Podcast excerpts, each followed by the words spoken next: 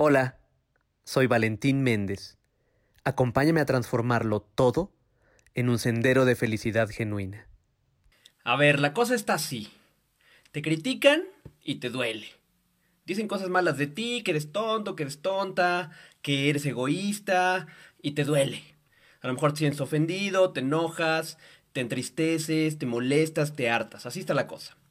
Bueno, hay una especie de aikido emocional para trabajar estas críticas y juicios. ¿Qué es el aikido? El aikido es un arte marcial en el que lo que haces, parecido al judo, es que tomas la fuerza del oponente para que su fuerza, en lugar de dañarte, le permita seguir con una evolución y entonces nunca te pega, porque nunca hay algo sólido contra lo que vaya a pegar. De la misma manera, si cuando te critican o te enjuicias, no hay algo sólido donde vaya a pegar el juicio, entonces es como si fuera un movimiento y no hay ese dolor. ¿Cómo es ese equido emocional? Va en dos direcciones. Te voy a decir esta dirección que tiene que ver con lo que tú tienes que hacer cuando te están enjuiciando a ti. Cuando te enjuician y te dicen, ay, qué estúpido eres, o es que eres un engreído, o es que eres lo que sea, te dicen cosas, ¡pac! ¿no? Que normalmente te duelen. Si tú te pones durito, entonces, ¡pum!, te pega de lleno el juicio y eso duele. Lo que te recomiendo que hagas es, cuando llegue el juicio, lo que tienes que hacer es primero voltear hacia adentro, voltear hacia adentro y en lugar de reaccionar y ponerte duro, ponerte como durita, como fuerte, lo que haces es que conectas con tu sentimiento, con lo que estás sintiendo que está vivo, ahí donde estás experimentando el malestar. Y entonces te preguntas, ¿qué sentimiento estoy experimentando? Y tratas de notar el sentimiento que está vivo en tu persona, sentimiento de enojo, de tristeza, sentimiento de miedo, sentimiento de repulsión. Y una vez que notas el sentimiento, entonces conectas con qué necesidad tuya nos está viendo atendida con ese juicio que te están dirigiendo. Y lo que haces es que en lugar de recibir el impacto del juicio, lo que haces es como un gran espacio. ¿Por qué? Porque no estás solamente teniendo tu careta que se pone durita cuando te dan el juicio y entonces abres qué estoy sintiendo y qué necesito.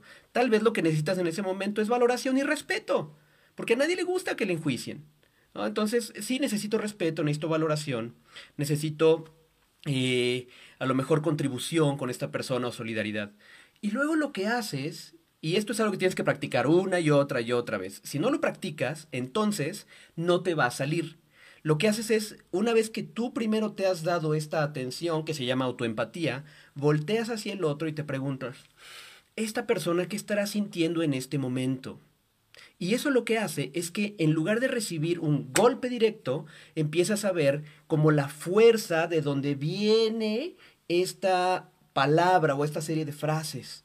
Una manera de verlo es como en la película Matrix, si no la has visto, vela, es increíble, donde en lugar de ver a los personajes, empiezas a ver unos y ceros, unos y ceros, unos y ceros, y entonces lo que ves es sentimientos, qué sentimiento hay en esa persona que está ahí enfrente y que te está diciendo a ti eso que a ti no te gusta, eso que tú quisieras no ser, y entonces volteas y te das cuenta de que el juicio no tiene que ver contigo, sino tiene que ver con la otra persona.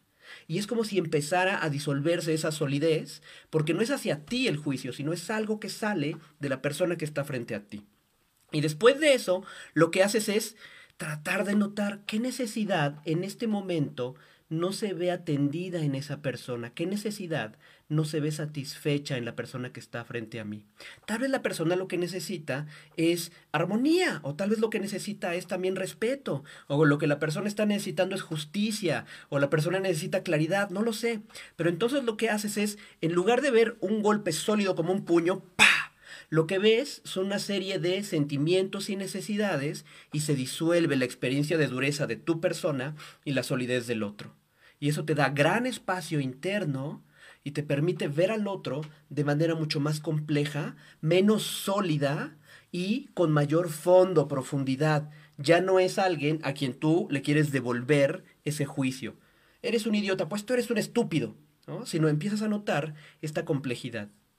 La herramienta es muy potente. A mí me ha salvado de situaciones donde me han criticado fuertemente y te recomiendo que la practiques una y otra y otra vez y vas a ver cómo te funciona.